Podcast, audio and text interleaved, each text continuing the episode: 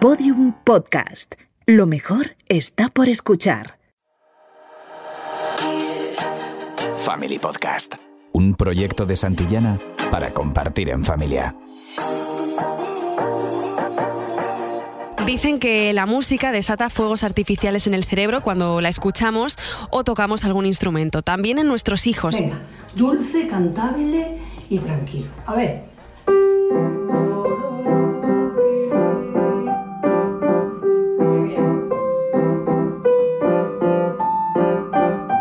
Varios estudios han demostrado que la música mejora el desarrollo cognitivo, la expresión, el lenguaje y que, entre otras cosas, también ayuda a la sociabilización, por no hablar de los beneficios para la salud. Reduce la ansiedad, mejora la autoestima. Pero, ¿cómo educamos a nuestros hijos para inculcarles el amor por la música? ¿Cómo educamos con banda sonora? En este episodio vamos a abordar la música como herramienta para la educación de nuestros hijos con Mauricio Buoto. Él es profesor de música y director de la Escuela de Música de Brains International School. Mauricio, hola, ¿qué tal? ¿Qué tal? Buenos días. Eh, ¿A qué ayuda la música en la educación de nuestros hijos?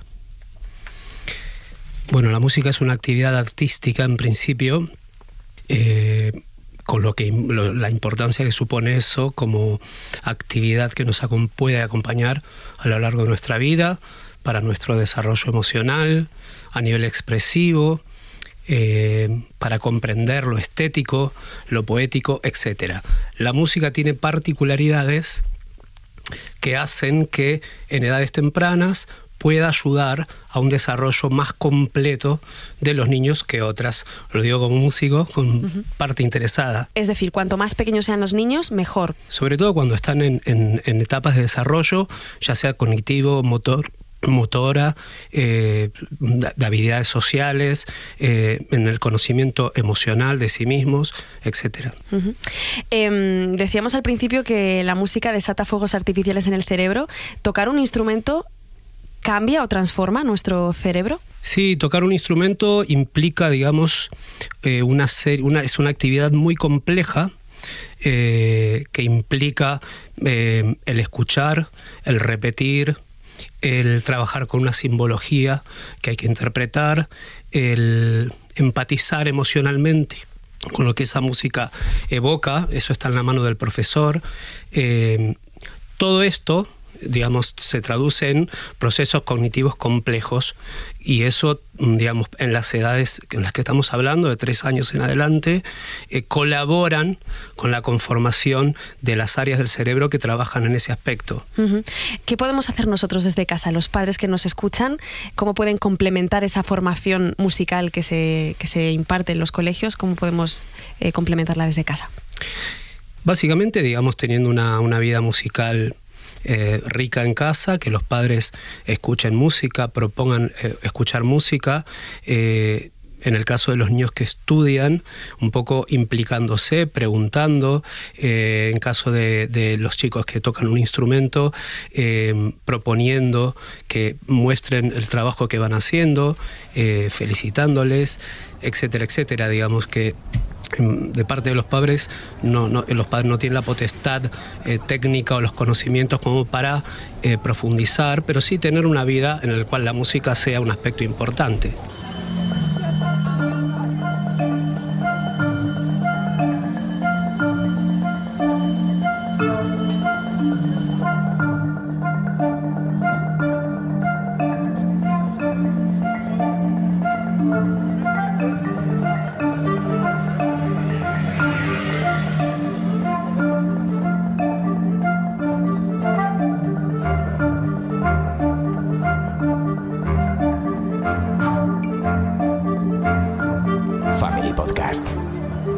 Cuando hablamos de formación musical pensamos normalmente en música clásica, pero ¿hay algún género en concreto que ayude más a ese, en ese proceso de desarrollo cerebral de nuestros hijos o cualquier género musical es bueno?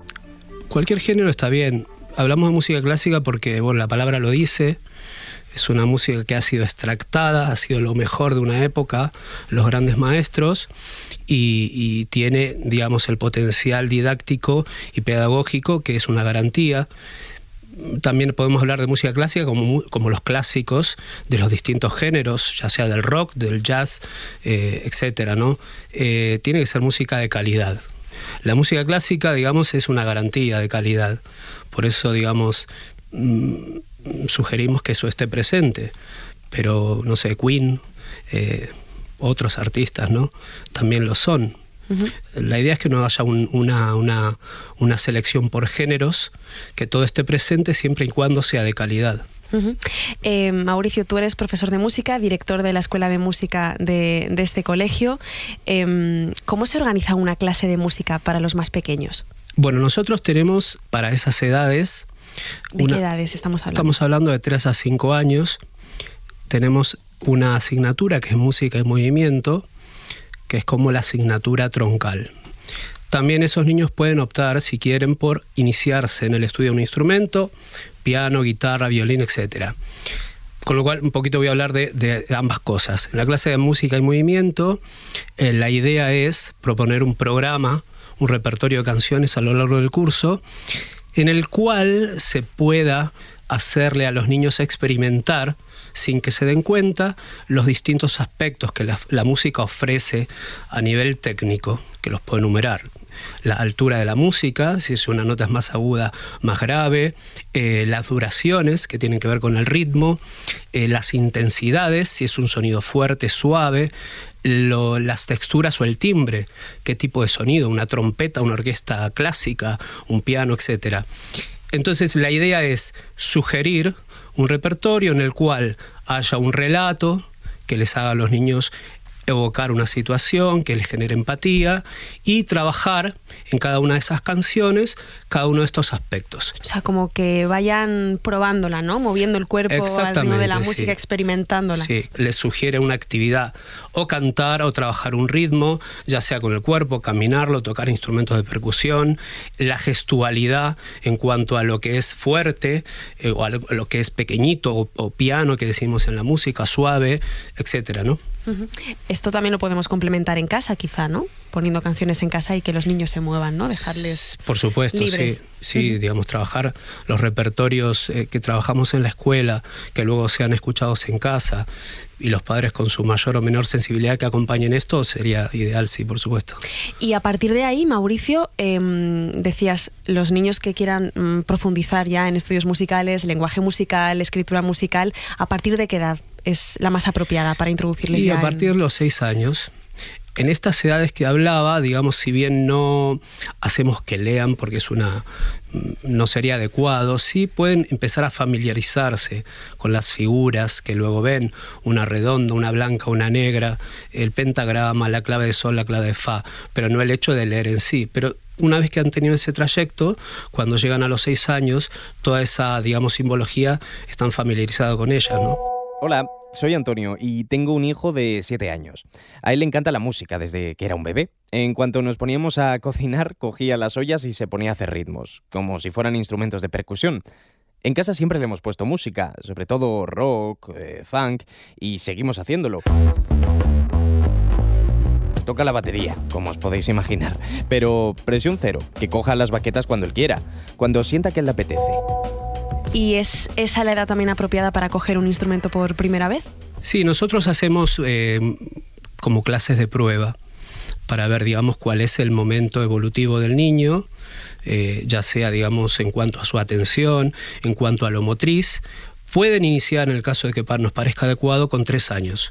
sí. ¿Cuál es el instrumento o hay algún instrumento más apropiado que otro? ¿El piano, la flauta, el clarinete? No, no lo creo, digamos. Todos ofrecen básicamente el mismo tipo de, desafíos.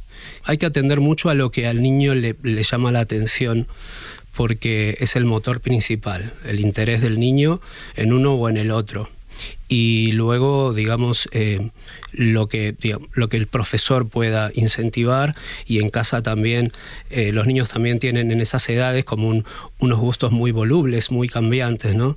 Entonces hay que tener un poco un equilibrio, escucharles y de alguna manera en algún momento dejar de escucharles para, ¿no? Es, bueno, es todo un arte eso también. Vamos a analizar un poco esta obra. ¿Qué pone aquí, arriba del todo? Misteriosamente. ¿Esto sería una cosa misteriosa? A ver, Nick. No. ¿No?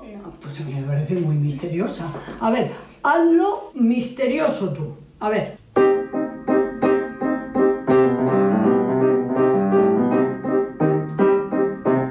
Tú que estás en contacto con, con niños, eh, ¿cuál es el instrumento estrella? Hay más pianistas que otra cosa. El piano es un instrumento eh, muy didáctico. ¿Sí? porque está todo, la- las notas del, del grave al agudo está todo enfrente, ordenadito, y, y eso lo hace muy accesible, esa parte. Luego tiene otras complejidades. Esa- ese primer contacto podría decirse que con el piano es más fácil que si fuera con un violín o con una guitarra, en el cual la producción de sonido es un poco más compleja. Quizá pudiera ser eso. Digamos, en el piano puedes re- reproducir lo que toda una orquesta sinfónica.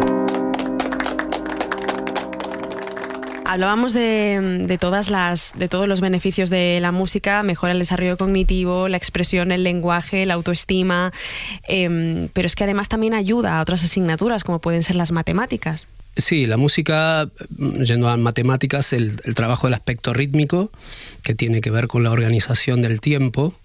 Eh, esta organización tiene que ver básicamente con las matemáticas, ¿no? con, con, eh, duraciones que son el doble y el cuádruple, múltiplos o que se dividen por dos, por cuatro, por tres, por seis. Es decir, que hay, una, hay un pensamiento matemático en la hora de comprender el ritmo. ¿sí? Eh, ¿Es bueno que desde casa se le presione para que estudie o es mejor dejar al niño Es un tema delicadísimo ese porque bueno, hay muchas, eh, no decir carreras, pero sí aficiones frustradas en la música por, por- porque hay presente un- una obligación por el estudio que le quita todo lo, lo encantador, digamos, a lo que la música puede tener. Eh, Nosotros hablamos siempre de que el niño disponga de un espacio temporal y físico para poder tocar si le apetece, básicamente.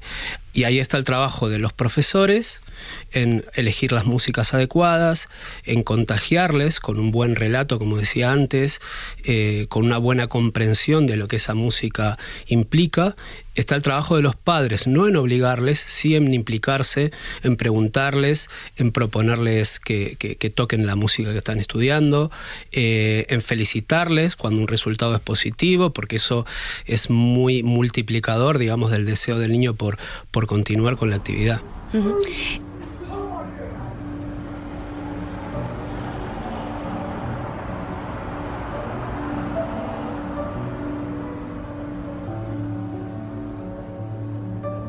Como profesor, eh, hablabas de canciones.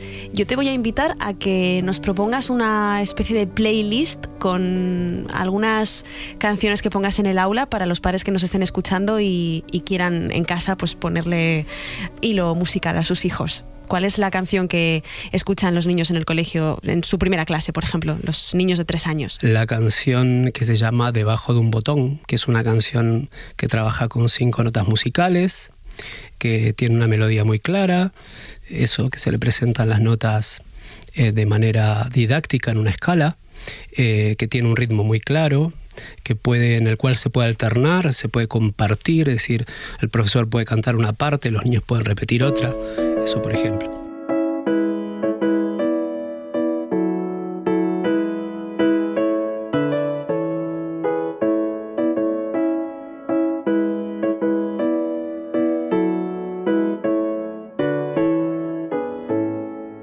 ¿Alguna pieza clásica, de música clásica que recomiendas especialmente? Los clásicos, Mozart, Chopin, Ujú. eh, Beethoven, Bach. Los niños piden mucho músicas no tan pequeñitos, ¿no? pero eh, los que son ya eh, niños algo mayores, incluso adolescentes, tienen sus músicas que quieren, que les gustan, que es lo que escuchan en la radio, que es lo que eh, ven en, en la tele, que es lo que quieren tocar. Lo que nosotros hacemos con eso es, de alguna manera, como una negociación, eh, decir que ellos tengan que cubrir eh, un programa es decir, o trabajar una obra eh, que les va a reportar unos beneficios en cuanto a sus herramientas musicales y si cumplimentan esa música en, en término y correctamente, podemos pasar a una música que a ellos les interesa, siempre y cuando nosotros podamos o generar nosotros mismos un arreglo adecuado que reúna lo que pedagógicamente les pueda servir eh, o, encontrarlo en internet o bueno, estas cosas que hoy día están tan a mano, ¿no? También. Volviendo al tema del instrumento, decías antes, hay que escuchar a nuestros hijos la preferencia del instrumento que, prefieren, flauta, piano, eh, oboe, el instrumento que sea, pero no hay que escucharlos mucho porque sus gustos son cambiantes. ¿A qué edad es, por ejemplo, recomendable comprarles un instrumento? Por fortuna, eh, en el mercado hay eh, muchas, eh, como diríamos, estratos de calidad de instrumentos, con lo cual para empezar pueden obtener instrumentos que sean económicos. Eh, siempre es difícil pedir a los padres que hagan una inversión para comprar un instrumento, teniendo en cuenta esto, que igual mm, en los dos meses el niño mm, lo quiere dejar y el instrumento hay que guardarlo en un cajón. Entonces, Aún así, nosotros mm, entendemos que no es posible, digamos, tener un desarrollo adecuado sin el instrumento en casa, porque la clase de, instrumento, la clase de música, es un eslabón en toda la cadena de aprendizaje, ¿no? Eh, sí, por supuesto, damos un margen, por decir, bueno, unas semanas, para que nada, nos podamos dar cuenta si el niño realmente le apetece o, si es flor de un día, ¿no? Como diríamos. Otro de los beneficios de la música es que, lo decíamos antes, ayuda a la sociabilización, al trabajo en equipo. Mm. Em, ¿Cómo se monta una orquesta en, un aula con niños pequeños? Bueno, se da naturalmente. En la clase de, música y movimiento, eh, básicamente conformamos una orquesta de instrumentos de percusión, ¿sí? Y se da naturalmente jugando, ¿no? Luego puede haber proyectos, de hecho nosotros tenemos un, proyecto en vista de una orquesta de cuerdas eh, en el cual mm, ya los niños tienen que tener una trayectoria con el instrumento y demás. Eh, trabajan, trabajamos en coro también. Eh, con instrumentistas tenemos una asignatura que es el combo, en la cual juntamos instrumentistas de distintos instrumentos para trabajar repertorio conjunto. ¿Y de diferentes edades también o no? Sí, pueden ser de diferentes edades porque básicamente acá lo que importa es eh, que sean compatibles sus momentos evolutivos, es decir, que sean niños que mm, puedan, tocar todos un repertorio porque ya tienen un recorrido en su instrumento, ¿no? O sea, más noveles o más experimentados, por decirlo. Pues Mauricio Buoto, profesor de música y director de la Escuela de Música de Brains International School, muchas gracias por habernos acompañado. A ustedes. Nietzsche decía que sin la música la vida sería un error. La música nos inspira, nos acompaña, pero también puede ser una herramienta muy potente para la enseñanza de nuestros hijos, porque, como decíamos, aumenta en ellos la autoestima, reduce la ansiedad, mejora el lenguaje, el desarrollo cognitivo, el trabajo en equipo. Por todo esto es importante educar con banda sonora, acercarles a la música para que sean ellos los que vivan su vida dándole al play. Family Podcast, un proyecto de Santillana para compartir en familia. Family Podcast, un proyecto de Santillana producido por Podium Studios. Dirección, guion y presentación, Inés Vila. Diseño sonoro y realización, Íñigo Sastre.